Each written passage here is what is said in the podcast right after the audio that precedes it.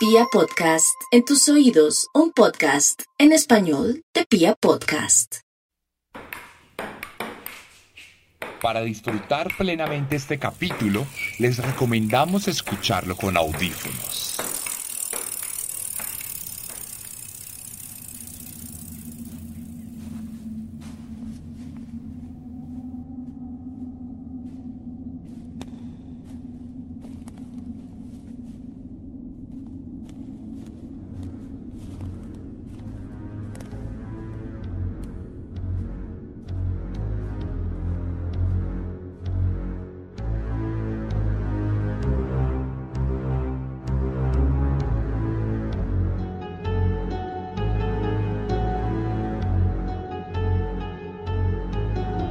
En varios de mis podcasts he dejado en manifiesto mi cercanía y admiración con México.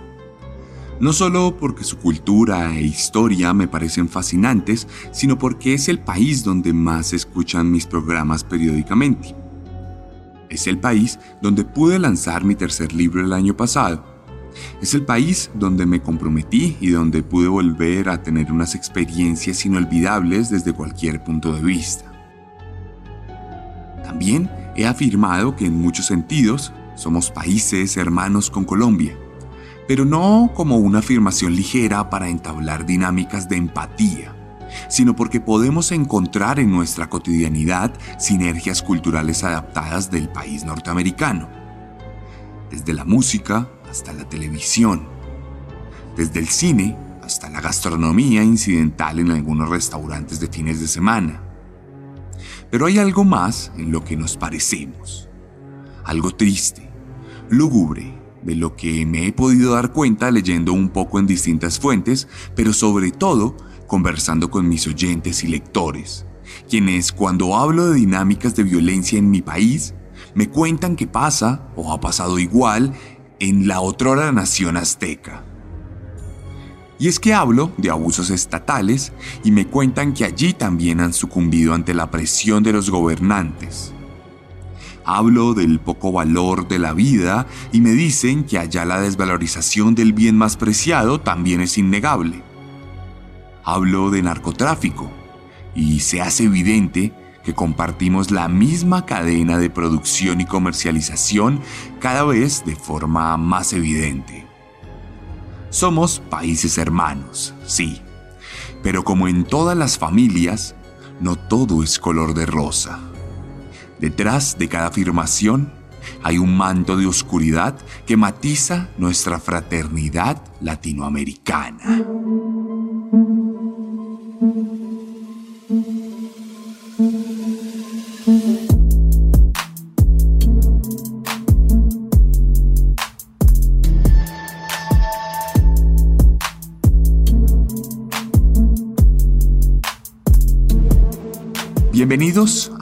De Furia, un programa de los mismos creadores de Serialmente. Una experiencia sonora que busca ir más allá que el podcast promedio y cuyo objetivo es adentrar a los oyentes en las entrañas más escabrosas de las peores masacres de la historia. Un Día de Furia, mucho más que un podcast.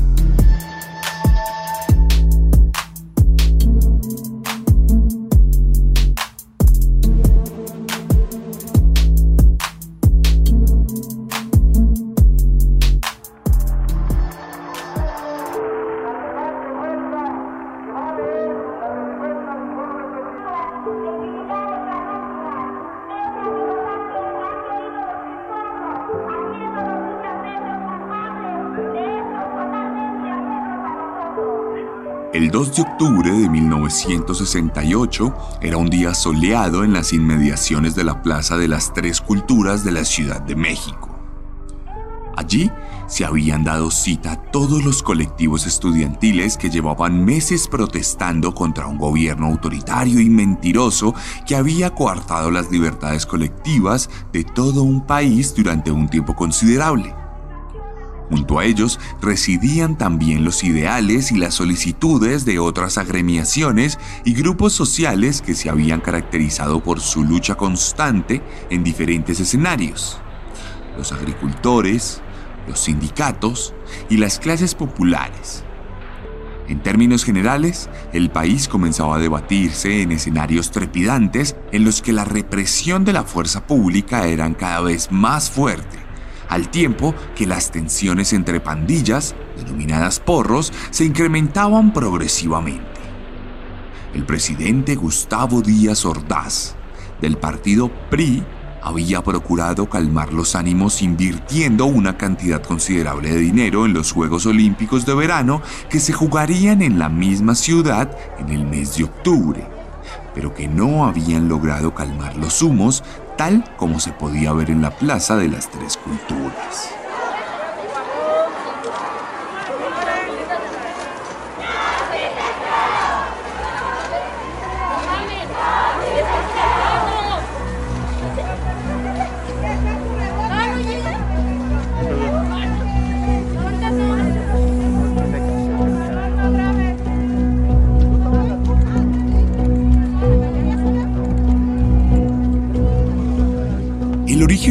Formal de todas estas organizaciones se dio a mediados del mismo año, cuando los estudiantes se unieron para formar un Consejo Nacional de Huelga conformado por más de 250 jóvenes que representaban a más de 70 instituciones educativas de todo el país.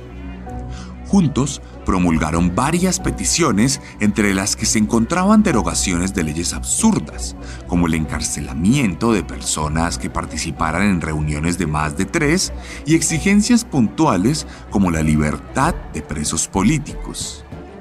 El desmonte de los granaderos, que eran la policía antidisturbios de México por aquel entonces, así como la destitución y enjuiciamiento de varios miembros de la fuerza pública responsables de la muerte de decenas de protestantes. La explosión de todo vino en julio de 1968 cuando tras unos disturbios entre grupos estudiantiles, la policía y su grupo de granaderos entrarían a un campus universitario violando la sagrada soberanía estudiantil y capturando y golpeando a varios estudiantes en el proceso. Algo que luego se descubriría sería el resultado de una iniciativa estatal que le pagaría 30 pesos mexicanos de la época a la policía por cada captura golpe a cualquiera de los protestantes. Sin embargo, lo que sería un golpe de autoridad en la cabeza de los gobernantes, en realidad sería gasolina viva para el movimiento que tras el episodio comenzaría a ganar miles de adeptos en todos los rincones del país.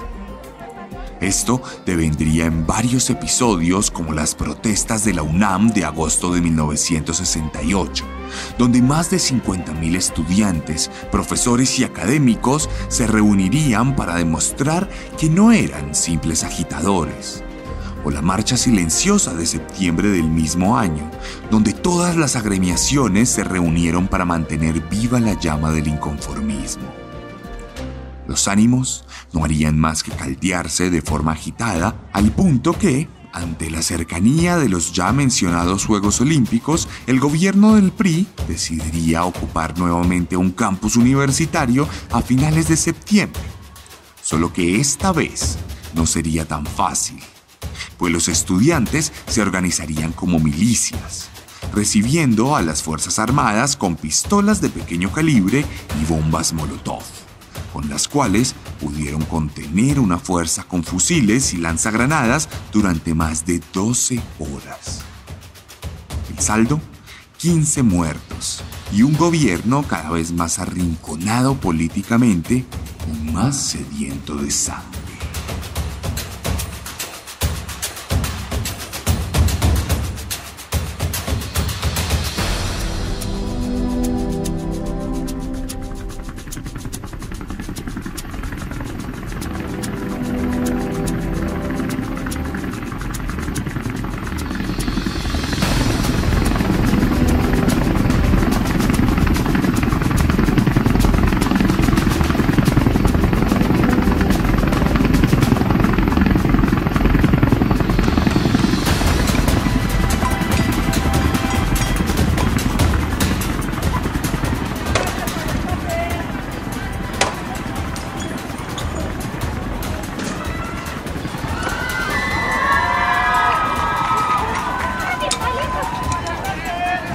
A la plaza, aquel 2 de octubre, los estudiantes habían convocado un mitin con el objetivo de tratar temas de interés y de honrar la memoria de los caídos en la defensa del campus.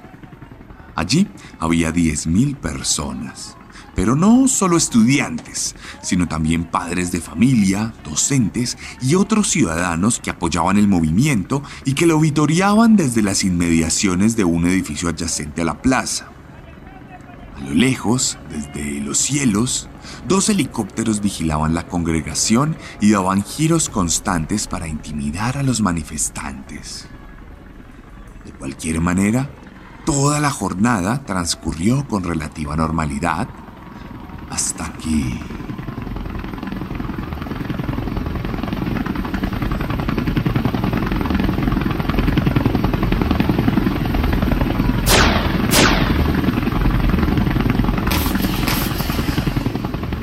las 5 y 55 pm, desde otro de los edificios cercanos, fuerzas militares expectantes y guarecidas dispararon dos bengalas verdes como avisando de su presencia de forma deliberada.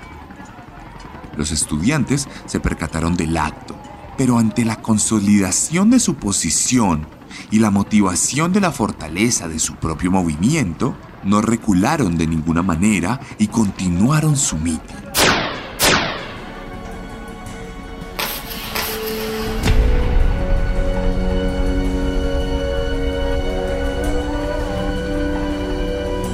Las 6 y 15 de la tarde, dos nuevas bengalas fueron disparadas, solo que esta vez una era verde y la otra roja. El rojo, una clara señal de que algo siniestro estaría por ocurrir.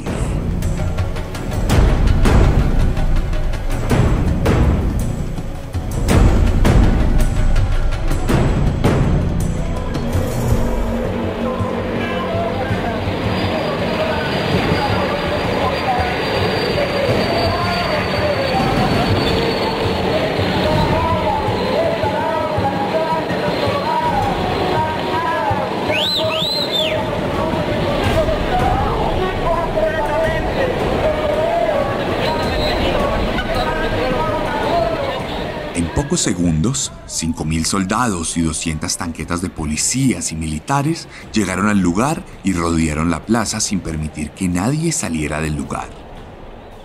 Y en ese preciso instante, una chispa desataría el fulgor que se venía gestando durante los últimos meses.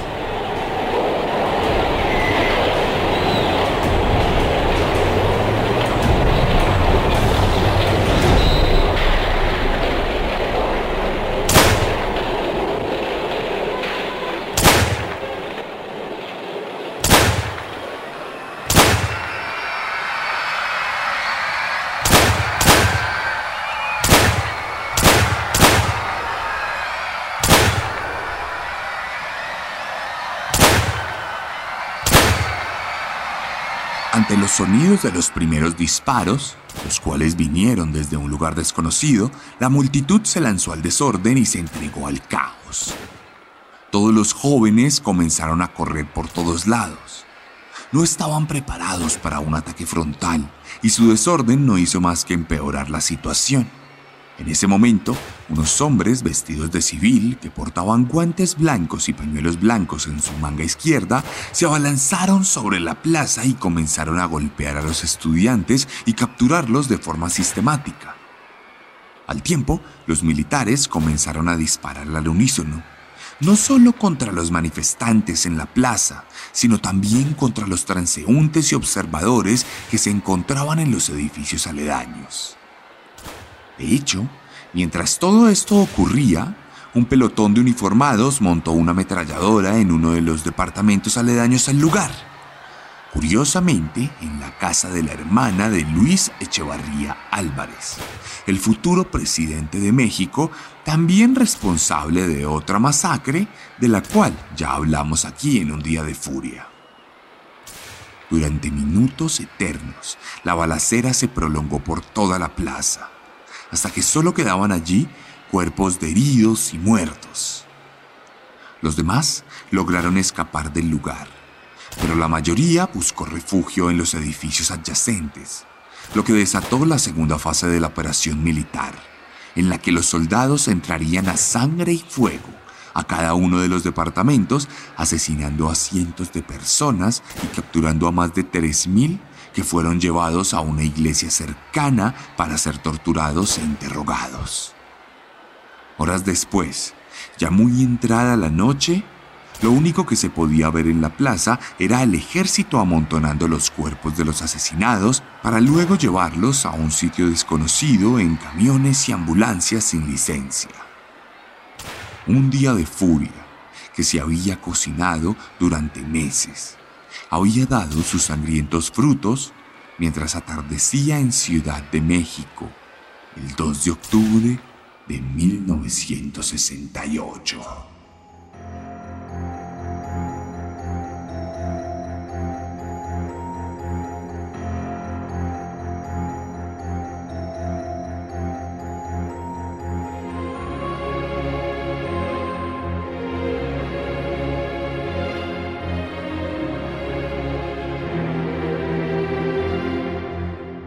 Al día siguiente, la prensa oficialista, como siempre ocurre en los países gobernados por regímenes autoritarios de izquierda y de derecha, se volcó a mentir de forma deliberada, alternando los hechos sin ningún tipo de pudor y sin pena de faltar a su juramento por la verdad. Todas las jornadas de los periódicos y los titulares de los noticiarios replicaron la narrativa oficialista que afirmaba que los soldados solo habían llegado al lugar para guardar la seguridad de los manifestantes y que estos habían comenzado a disparar desde los edificios cercanos. Por lo que, arrinconados, los uniformados no tuvieron más opción que responder de la misma manera contra los integrantes del mitin.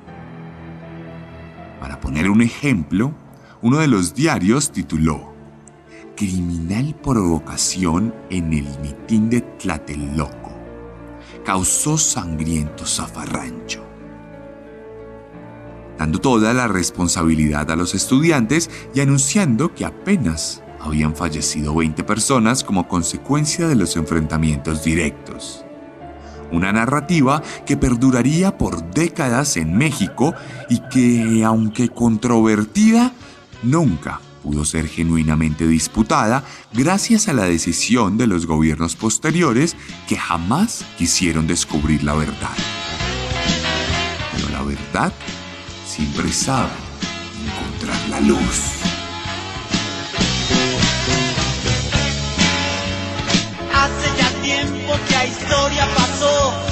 Gente no lo puede olvidar.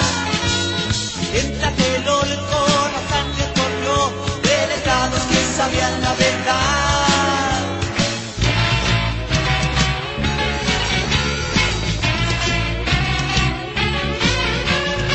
Es injusticia al país sacudió, pero nadie lo pudo evitar.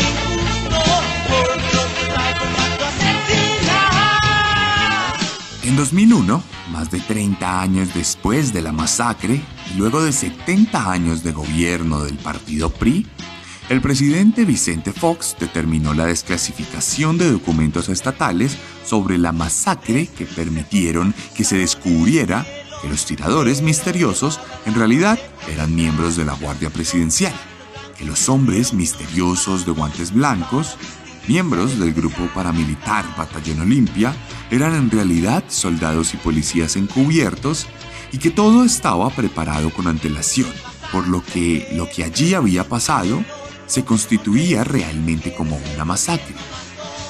Y si vuelvo al tema de nuestra hermandad de países, me pregunto, ¿militares camuflados en grupos paramilitares?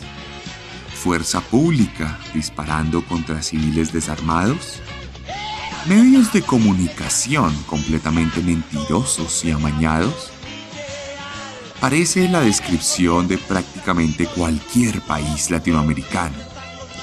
Pasó en México en 1968 y años posteriores. Lleva prácticamente una década pasando en Venezuela. Pasó en Chile en Argentina durante las dictaduras. Y pasa en Colombia, en la actualidad y durante prácticamente 200 años. Sí, somos países hermanos, pero no exclusivamente por la sangre latina que corre por nuestras venas, sino por la sangre latina que derramamos por montones en las plazas y en los centros de tortura clandestinos.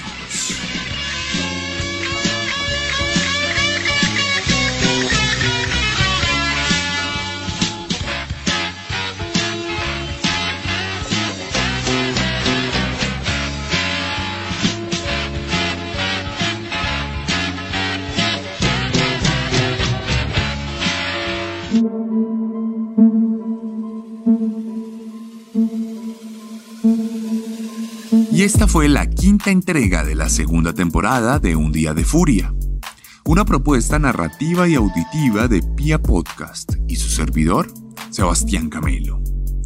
Recuerden que lo primero que pueden hacer para ayudarnos es compartir este podcast, darle like a las publicaciones que hacemos al respecto, compartirlas también y contarle a sus amigos, compañeros y familiares que hay un podcast por ahí que habla de cosas macabras. Recuerden que si están en YouTube o en Spotify pueden activar la campanita de notificaciones para que se les cuente que viene un nuevo episodio. Les dejaré algunas imágenes de esta masacre en mi Instagram y les dejaré también unas historias donde podemos ver un poco sobre esas particularidades de nuestros pueblos hermanos. Finalmente, si les gusta mi forma de narrar, los invito a leer cualquiera de mis libros, Letargo, Carne o Descenso, los cuales en Colombia pueden encontrar en todas las librerías, pero también a través de mi Instagram, arroba el arracadas, arroba el guion bajo guion bajo arracadas, donde pueden escribirme para opinar sobre el capítulo y sobre esta masacre, también comentar, como bien les digo, las publicaciones y compartirlas. Están en México, pueden conseguir mis libros o también Herederos de Caín en la página chunchos.mx. Chunchos.mx Collections serialmente. Un saludo para todos mis hermanos y mis hermanas latinoamericanas, compañeros de esta pesada cruz de ciprés amazónico. Nos escuchamos la próxima semana con una nueva historia de horror. Esto fue un día de furia, cuando el odio se funde en nuestras manos.